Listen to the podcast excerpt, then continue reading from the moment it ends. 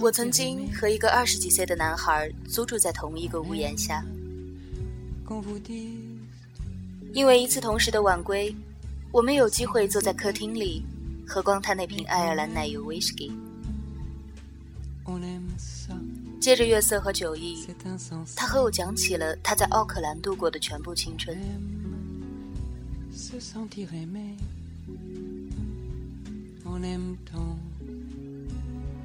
他的高中和大学是在逃掉一半课的情况下进行的，到朋友家打游戏，在酒吧里喝酒，去俱乐部看脱衣舞娘，拼命往他的内裤里塞小费。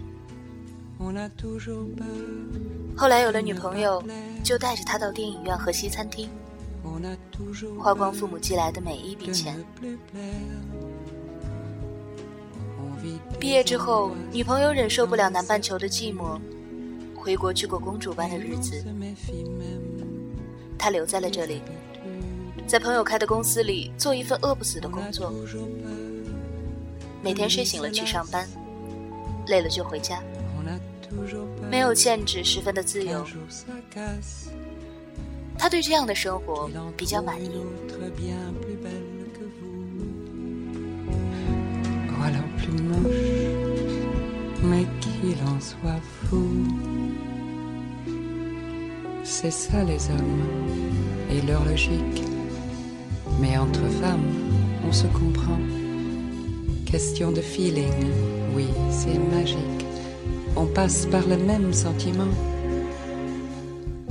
他的房门始终是敞开一半的，从里面飘散出来的腐烂味道，分不清是太久没洗的衣服还是碗筷。桌子上摆着一个巨大的电脑，从里面传出来的声音是关于现代人穿越到古代的游戏。他的被子永远是没有叠起的状态。在床中央揪起一个帐篷的形状，地板上散开喝了一半的瓶装水。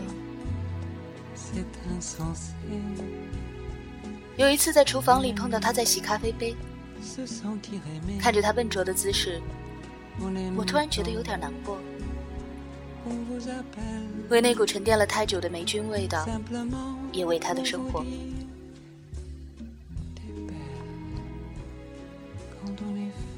我和他讲，现在是学校放暑假的时间，我在打三份工。他没有耐心的听完我的故事，他说：“我觉得你那件衣服穿的太久了，该换了。”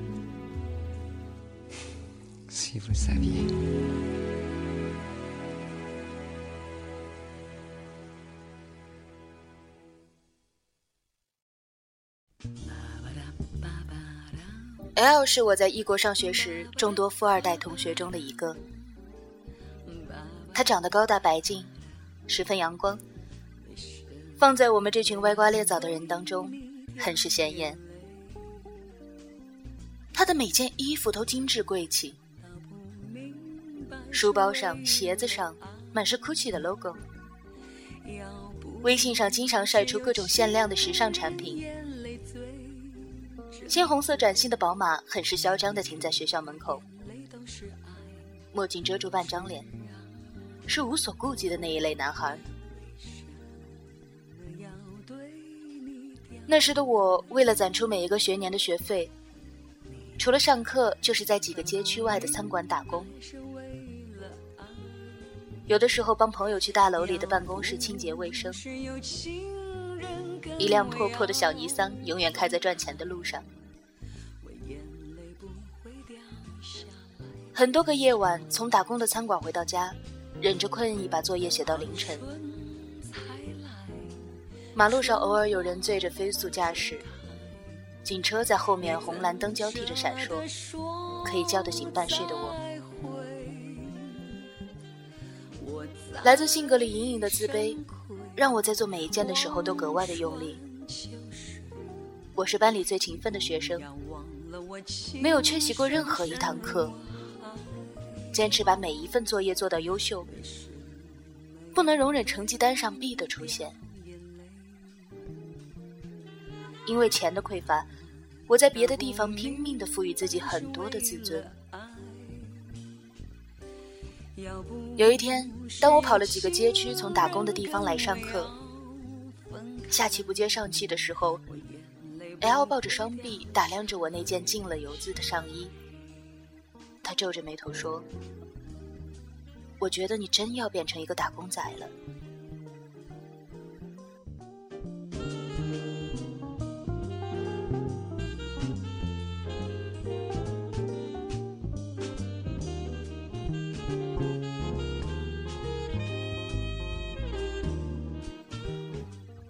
在咖啡馆打工的时候，认识了一个姑娘。姑娘很是漂亮，是那种精心修饰过的漂亮，从化妆品、武装到头发丝儿。每天九点准时来喝一杯摩卡，坐在角落里，眼神勾住每一个看似还不错的男人。后来，姑娘总是带着不同的男人来聊天。男人请她喝咖啡、吃西餐，而她秀出诱人的事业线，却总是没有什么结果。有一天，姑娘和我礼貌的告别，很坦诚的说：“我的钱越来越少了，签证也马上到期了，不能够每天都来了。”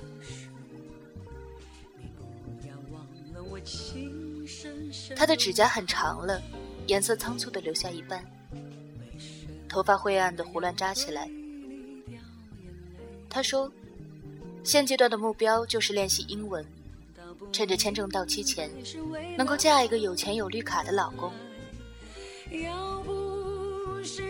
他对我说：“你一个姑娘，这么努力，何必呢？”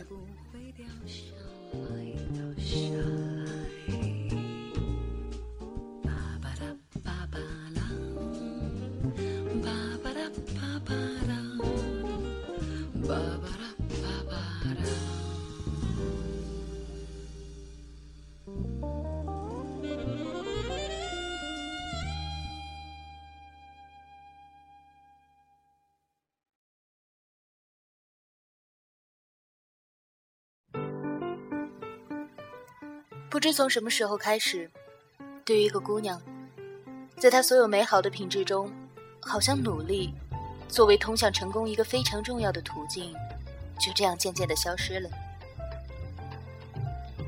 微信上一夜出现的刷了屏的文章，都在说着：女孩刚刚好就好，用不着乘着风一样去奋斗，嫁个好男人就是人生的最优模式。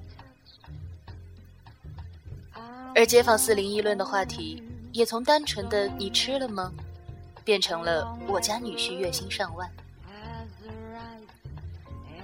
当我为着一个小小的目标奋斗的不亦乐乎时，总会有人在身边好心的提醒我婚姻的实惠。没有人去尊重一个姑娘小人物式的努力，大家更推崇的是一夜疯狂的姿态。我生活在异国的几年里，身边出现过的二十几岁的姑娘们，大多数可以被归为这样几类：一类家境优越，每天都在抱怨这个国家落后的娱乐产业；另一类家境普通，非常向往自给自足的生活，却总是在抱怨工作太难找，不肯踏出吃苦的第一步；而最后一类，以我为代表的姑娘们。不情愿让家庭和爱情为自己买单，甘于在生活里做一个张牙舞爪的女战女战士，接受着第一类姑娘的瞧不起和第二类的负能量。我认识的一个女孩，曾经作为我的同学在课堂上出现个几个月，后来辍学嫁人了，短短几年内收获了绿卡和儿子，职业变成了她梦寐以求的家庭主妇。本以为生活从此就是幸福的，可是每次从老公那里伸手要钱的时候，都是一场家庭战争的开始。有一次去探望他，他拉着我的手，很憔悴地说：“什么时候才能再做一次你的同桌呢？那个时候没有钱，不得已才放弃了读书啊。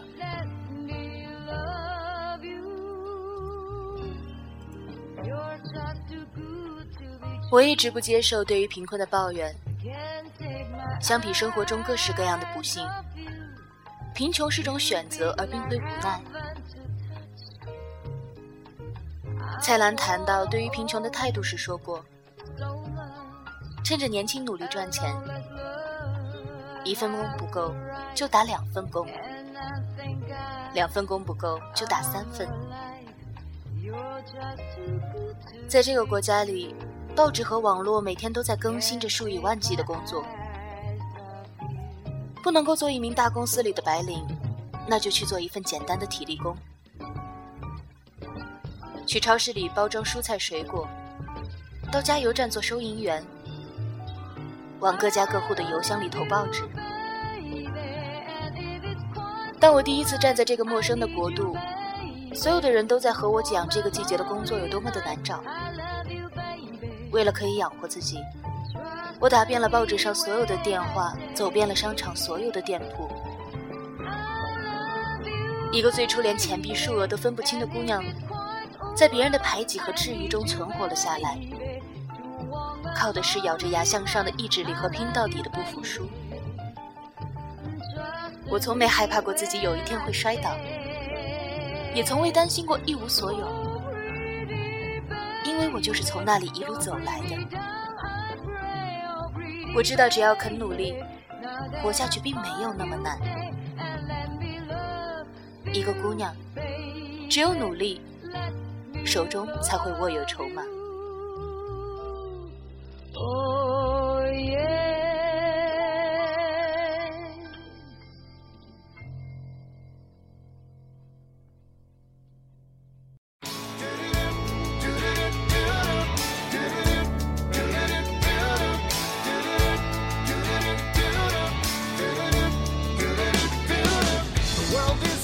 李娜在接受记者的一次采访中说：“我的梦想就是当一个家庭妇女。”台下的年轻女孩纷纷点头，掌声一片。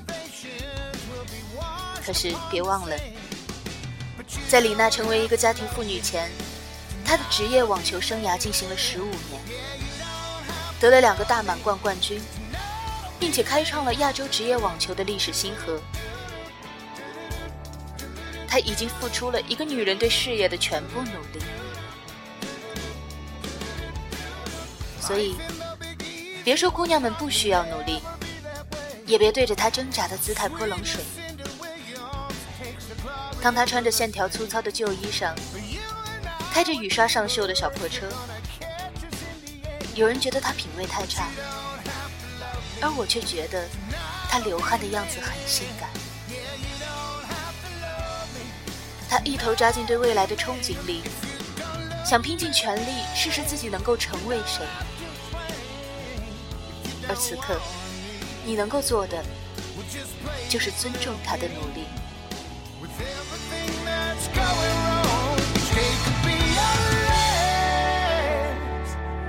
you don't have to love me，you don't have to love。But tonight I'll be your man.